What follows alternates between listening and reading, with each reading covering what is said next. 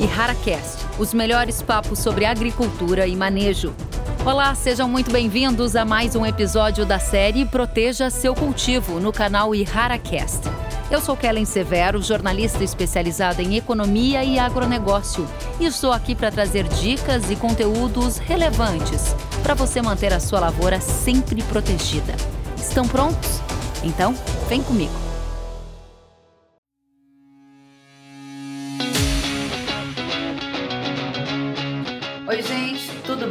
Sejam muito bem-vindos a mais um episódio do IharaCast. Eu sou Kellen Severo, jornalista especializada em agronegócios e estou muito feliz de estar aqui neste último encontro de 2022. É isso mesmo, o ano acabou e a gente precisa fazer as contas do que é a herança deste ano de 2022 para a gente e ainda projetar 2023. Vamos juntos aqui abordar o cenário global, o cenário brasileiro, projeção de preços para commodities agrícolas e também abastecimento e preços de insumos como fertilizantes e defensivos, além de muito mais. Para essa conversa, a gente vai receber o Carlos Coco, ele que é consultor, é pós-graduado em agronegócios, especialista em análise de mercados e sócio-diretor da Cobo Inteligência em Agronegócio. Ele é consultor da Ihara desde 1992. Uma longa história em Cobo. Seja muito bem-vindo ao Ihara Cash. Obrigado, nossas saudações a você e a todos que estão nos assistindo. E a Ihara, também nosso cliente a longa data que nos proporciona o dia de hoje aí é, para interagir com todos e passar informações importantes para a próxima temporada. Muito bem. Kogu, vamos direto ao ponto, que é assim que a gente gosta aqui no IharaCast. A primeira questão para você é: 2022 chegando ao fim. Como esse ano se despede de todos nós? Quais são as heranças deixadas? Foi um ano com muitos desafios. O produtor começou o ano já enfrentando ah, o risco de escassez de insumos, principalmente fertilizantes defensivos. Mas à medida que o ano foi é, desenrolando e foi, as, as situações foram acontecendo, a gente viu um mercado de insumos é, abastecido dentro de uma certa normalidade, mas o produtor enfrentando aí é, os mais altos custos de produção da história, com preços agrícolas todos de modo geral situados em patamares muito acima também da média histórica, da média recente é, dos últimos 10 anos e pré-pandemia também, que acabou, então, junto com a guerra Rússia-Ucrânia, se tornando um ano com é, oportunidades, principalmente para o Brasil, dentro do contexto global, mas de muitos desafios e nem todos eles foram afastados até esse momento. Muito bom. A gente começa então observando que Tivemos desafios, conseguimos passar por alguns deles. Você acabou de mencionar a questão do risco de abastecimento. A gente teve o insumo chegando a tempo na lavoura, mas com custos altos de insumos e preços de agrícolas também altos, o que equilibrou as margens do setor. E disse que a gente ainda segue com alguns desafios deixados de 2022 para 2023. Para começar pelo cenário global, quais são os principais pontos na sua avaliação que a gente precisa prestar atenção para esse novo ano que vem aí? É, perfeito. Eu acho que uma herança que a gente vai carregar para o próximo ano, ainda não pode falar em 2024, mas pelo menos para 2023, a gente ainda permanece numa situação de guerra no leste europeu, ainda passa por aperto no suprimento de insumos de algumas cadeias produtivas. A gente tem o petróleo que já caiu de cotação, mas está muito acima da média histórica. Os fretes marítimos já recuaram também de preço, a oferta aumentou. Tudo já saiu daquele ponto de pico que estava lá no auge da tentativa de saída da pandemia, junto com a eclosão de uma guerra no leste europeu. Mas ainda nada retoma, retoma os patamares antigos, seja insumos, seja commodities agrícolas também.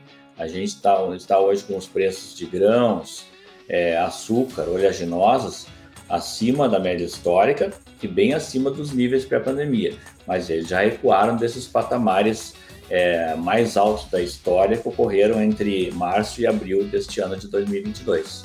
Importantíssimo porque você menciona a continuidade da guerra. De fato, havia uma expectativa de ser uma guerra curta, virou uma guerra longa, e não sei se você concorda, mas a gente não tem expectativa de um fim próximo Com isso, um dos fatores geradores para essa alta de custo e alta de preço continua no radar. Que tipo de impacto no curto prazo isso pode gerar, observando o comportamento da Europa, dos Estados Unidos, porque a gente viu uma alta inflacionária ao redor do mundo como consequência também da guerra, né, Kogo?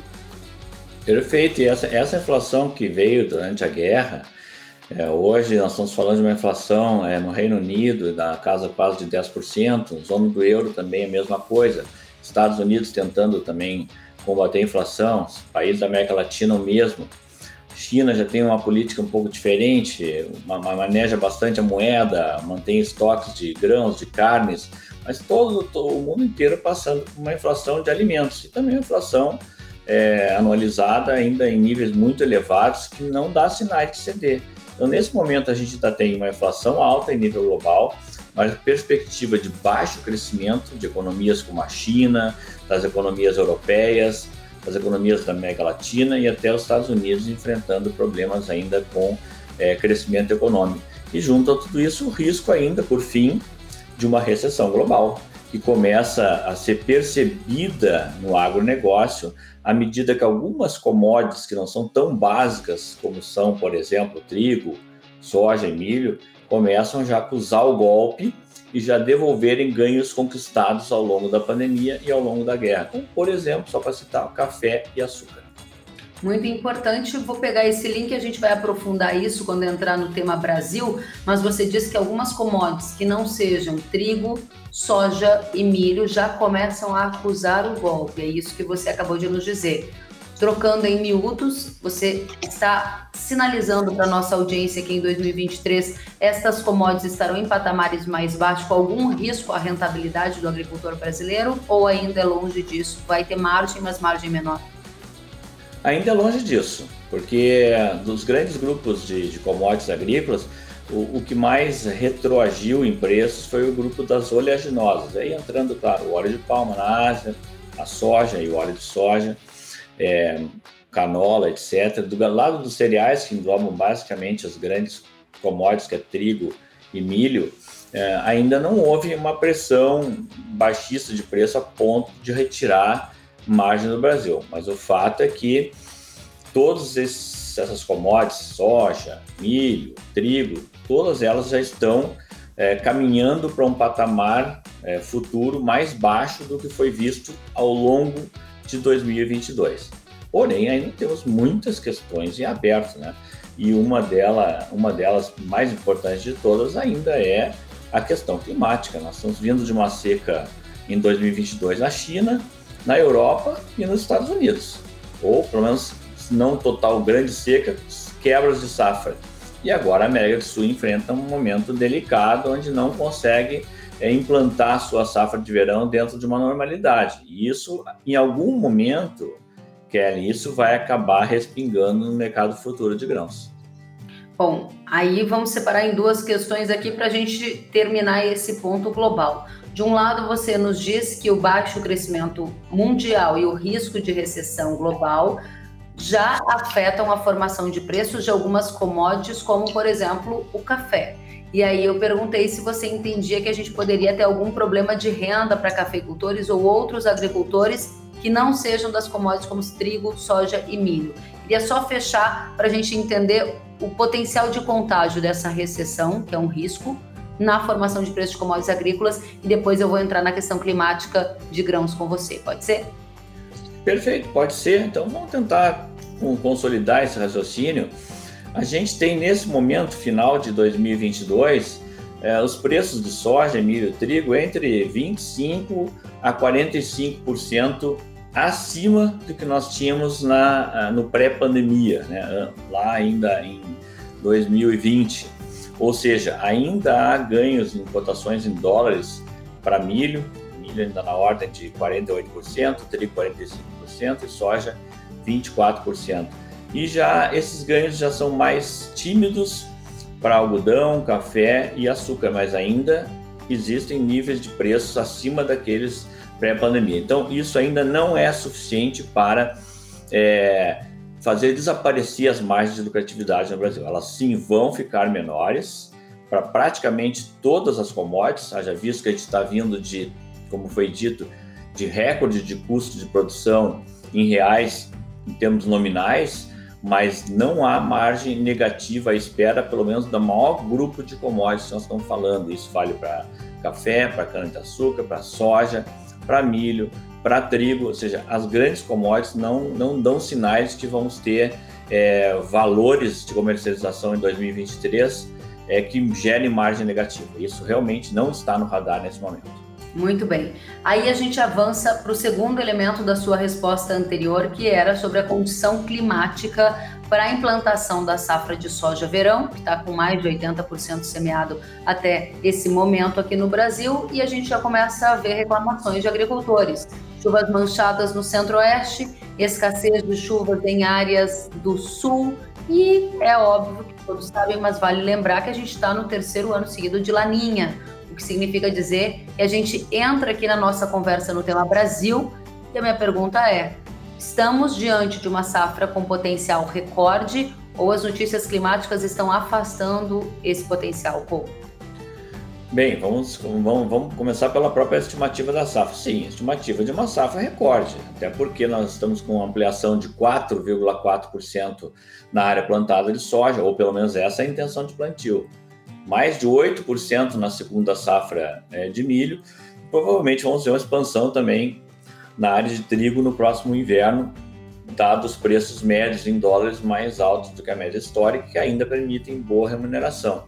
É, porém, a gente tem agora uma situação climática que realmente ela começa a preocupar. Não é possível, num, no mês de dezembro, você já projetar é, quebras para a safra sul-americana, ou para o Brasil, ou para a Argentina, ou para o sul do Brasil é cedo demais. Agora, já há realmente relatos de problemas de falta de chuva, lavoura que foi plantada sem umidade correta do solo, é, atraso de soja, que pode gerar situações negativas para a implantação da segunda safra de milho. É, o Laninha começa a mostrar a sua verdadeira face, né? novamente, como você bem disse, terceiro Laninha consecutivo, uma coisa que acontece com muita, muita raridade, mas o fato é que a situação climática já está preocupando muitos produtores, principalmente aqueles que já vêm de uma sequência de quebras de safra no sul do Brasil, Mato Grosso do Sul e outras regiões. E também há relatos no centro-oeste, mesmo com toda a área plantada, regiões que não estão recebendo chuvas dentro da normalidade ou dentro da, do nível esperado. Muito bem, isso indica então uma expectativa de preços para commodities agrícolas, aqui tratando de soja, milho e trigo, que são ainda acima da média histórica, mas com um viés autista ou de normalidade no momento? Se a safra tiver, é, se a safra tiver sucesso na América do Sul, já que a América do Sul tem um peso muito forte hoje, a América do Sul responde hoje por mais de 50% da safra é, mundial de soja, tem um peso expressivo nas exportações globais de milho, principalmente Argentina e Brasil. O Brasil é o segundo maior exportador do mundo, a Argentina é o quarto. Então, o peso da América do Sul hoje nos grandes grãos, nas major crops, é muito grande. E só para lembrar, a gente está agora passando já por uma perda de mais de 50% na safra de trigo da Argentina, que encarou uma seca durante toda essa temporada de trigo 22-23 e continua ainda sem boas condições de fazer o plantio de verão é, de soja e milho 22-23. E isso também está acontecendo no Brasil provavelmente daqui a pouco a gente vai instalar o chamado mercado climático, né? onde o mercado futuro começa a precificar possibilidades de quebras pequenas ou grandes nos países produtores e exportadores da América do Sul. Ou seja, se a gente tiver uma quebra de safra, há uma tendência de manutenção dos preços nos patamares atuais com viés de alta. Se a safra vier recorde, aí essa oferta pode pressionar para baixo a formação desses preços. Estamos aqui falando objetivamente soja, milho e trigo. Perfeitamente, é esse o raciocínio mesmo. Lembrando só que o mercado futuro precifica isso antes da quebra. Ou seja, se a situação climática não melhorar, esses preços dos grandes, grandes grãos aí globais hoje subirão antes dessa quebra se concretizar ou não. Aí é que entra o timing da minha próxima pergunta. Se o mercado ele antecipa os movimentos, se a gente começar a ver essa condição climática adversarial e o preço do grão no mercado internacional subir, acompanhando também agora as recentes quedas de preço de fertilizante, Quer dizer que o melhor momento de relação de troca ainda está por vir ou já é hora de fixar um pouco mais? E aí eu estou falando objetivamente para inverno 22, 23, milho nesse momento, Couto.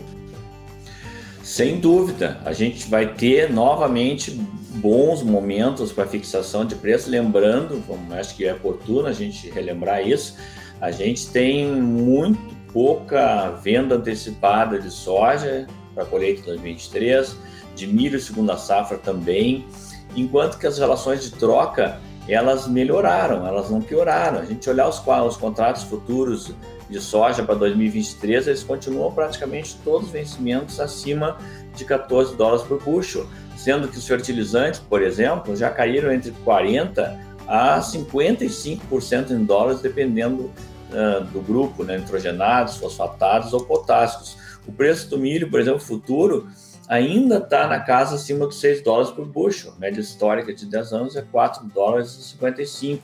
Ou seja, ainda tem um, ainda está no momento de fazer boas vendas antecipadas e também o que muitos produtores já estão fazendo, que é a compra antecipada de insumos para a temporada 23-24. Isso feito hoje ainda com margem positiva. Esse é o ponto favorável ao produtor brasileiro que ele deve realmente aproveitar essa situação que outros produtores globais, grandes players, não têm. Muito bem, e aí a gente entrou aqui para nossa audiência que está atenta no tema insumos. Saímos de cenário global, passamos por perspectivas no Brasil, Avançamos para projeções de preços de commodities agrícolas e agora a gente entrou no tema relação de troca, olhando para o valor de venda da commodity agrícola e o custo de compra de insumos para o custeio e o tratamento dessas lavouras. Ainda sobre oferta de insumos, acho que vale a pena aqui, Kogo, a gente entender a sua visão sobre abastecimento e preço. Você já indicou para fertilizante uma tendência que pode ser de preço mais baixo, mas eu lembro que a gente está entrando no inverno na Europa o que pode ter alguma pressão de gás natural envolvendo nitrogenados, quero entender esse cenário. E a segunda pergunta é: à medida que a guerra continua, a Rússia ainda é um dos nossos principais fornecedores de insumos, tem algum risco para 23, 24? Risco sempre vai existir, né? Lembrando que a gente realmente, com como você comentou no começo, a gente ainda está numa guerra, uma guerra a gente pode chamar agora de endêmica, né? uma guerra que não já está ali saindo da, da mídia, né? Então não tem mais nenhum acompanhamento em cima, porque não sabe se quanto tempo vai durar. Ainda tem situação de problemas de energia na Europa, é, na China. A gente não tem uma situação 100% normalizada. Então, enquanto não tiver 100% normal, o risco de desabastecimento ou de alta de preço é iminente, ele vai estar sempre presente. Então, uma estratégia que o produtor não conseguiu fazer esse ano, que era vender mais produto antecipadamente, justamente pensando que as commodities poderiam subir ainda mais ou que os insumos poderiam recuar com mais força e a tempo de adquirir para a safra 22-23, isso acabou não acontecendo. E o produtor agora tem de novo um bom momento na mão para comprar defensivos, fertilizantes, tanto o que ainda falta comprar para inverno, segunda safra de 23, como para a safra 23-24. É, as cotações ainda estão elevadas, os insumos estão caindo e hoje você garante tranquilamente seu abastecimento.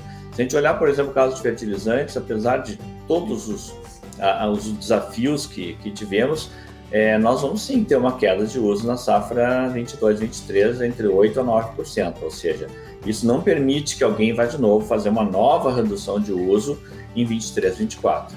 Para defensivos, tem que usar, a gente sabe que isso depende da produtividade, depende do bom uso, uso correto né, de, de defensivos nas lavouras, então não tem muita saída, mas os preços também já estão ah, abaixo dos patamares recordes que tiveram no início de 2022. Olha, Kogo, para 20 minutos a gente teve uma conversa bastante profunda. Eu imagino que a nossa audiência vai gostar. Temos algumas questões ainda em aberto, por isso, minha última questão para você é: o que mais podemos esperar de 2023? Qual a sua principal mensagem para a nossa audiência? Perfeito, eu acho que a gente vai ter que trabalhar de novo num ambiente desafiador, né? Um câmbio volátil, uma situação política desconfortável ainda, onde não há segurança para o produtor, ainda há um nível de insegurança muito grande, o produtor precisa apostar no que ele sabe melhor. É tecnologia de ponta trabalhar com antecipação, programar a compra de insumos o mais breve possível, tanto para inverno de 2023 quanto para a safra de verão 23-24, aproveitar as boas relações de troca e seguir em frente, porque as margens estão positivas no Brasil para soja e milho há mais de uma década e vão continuar em 2023 também. Muito bem. Carlos Fogo, consultor, fez história aqui com a Ihara desde 1992, junto com a companhia como consultor. Agradeço demais pela sua presença. Volte sempre, uma satisfação recebê-lo no IharaCast e um feliz 2023. Idem, agradeço a você também e agradeço ao nosso cliente Rara, aí, um cliente está no nosso coração, porque já vem também, assim como a gente, enfrentando todos esses desafios de forma conjunta. Obrigado. Muito obrigada a você, Carlos Cogo. Até a próxima. E nós seguimos aqui no IharaCast. Agora nós vamos receber o Roberto Rodrigues, ele que é gerente de marketing regional Ihara, e vai nos contar o que podemos esperar de novas tecnologias para o ano que vem aí. Seja muito bem-vindo, Roberto. Conte para gente quais as novidades estão no seu radar. Obrigado, Kellen. Até aproveitando um pouco que o Kogo comentou, né, vai ser um ano incerto 2023. E a melhor forma da Ihara ajudar a diminuir essa incerteza é ajudar o produtor rural a melhorar sua produtividade. A Ihara, nesse último ano, lançou diversos produtos, foi a empresa do agro que mais lançou produtos, foram cerca de 15 novas tecnologias que a Ihara lançou no último ano para ajudar o produtor em diferentes culturas, em diferentes segmentos, inseticida, fungicida, herbicida, e para diversas culturas, né? pensando principalmente na cultura da soja, que é a principal cultura, mas não deixando de atender as demais culturas que são culturas importantes para a Ihara. E pensando em 2023, é, duas novidades aí que a Ihara está lançando. A primeira é o segundo maior mercado, é o mercado de percevejo, é um mercado bastante importante, um mercado que é, tem um faturamento aí de cerca de 1,3 bilhões de dólares. A Ihara está lançando o produto Terminus, uma nova molécula, uma nova tecnologia, produto aí que vai ajudar o produtor no manejo de perceber tanto na cultura da soja como na cultura do milho, né? Pensando no efeito de choque, efeito residual, é um produto que tem efeito também para outras pragas. E pensando no maior mercado, o mercado de doenças na cultura da soja, um mercado bastante importante, a Ihara está lançando o produto Sugoi. É uma carboxamida, uma carboxamida tripla. Ela vem junto com o protetor que vai ajudar o produtor a manejar diversas doenças aí na cultura da soja. Então, duas novidades aí que a Rara está fazendo para o mercado, o mercado agro, para ajudar o produtor a produzir mais, melhor e com uma boa rentabilidade, né? E para, como eu comentei no início, né, que a melhor forma de diminuir essa incerteza é ajudar o produtor de alguma forma. A Errara é uma empresa de pesquisa e desenvolvimento e a forma que a Errara busca ajudar o produtor rural é lançando novidades, lançando novas tecnologias para ajudar o produtor a manejar sua lavoura, ter uma boa rentabilidade aí do seu sua produção. Que assim seja, que venha uma produção farta, novas tecnologias e lançamentos da Icara para o mercado brasileiro. Agradeço demais a você, Roberto Rodrigues. Também desejo um ótimo 2023. Vamos em frente. Obrigado, Kellen, e desejando a todos os produtores uma excelente safra que está em andamento. Muito obrigada. E a gente fica por aqui no EncaraCast, o último de 2022. Espero que tenham gostado. E se gostou, compartilha com quem também pode aproveitar essa informação de uma maneira útil, aplicando nas rotinas do dia a dia. Uma satisfação ter você aqui conosco na nossa audiência. Até a próxima. Feliz 2023. Você ouviu mais um conteúdo exclusivo e rara, com informações na hora H para o seu cultivo. Ei, rara! Pode confiar.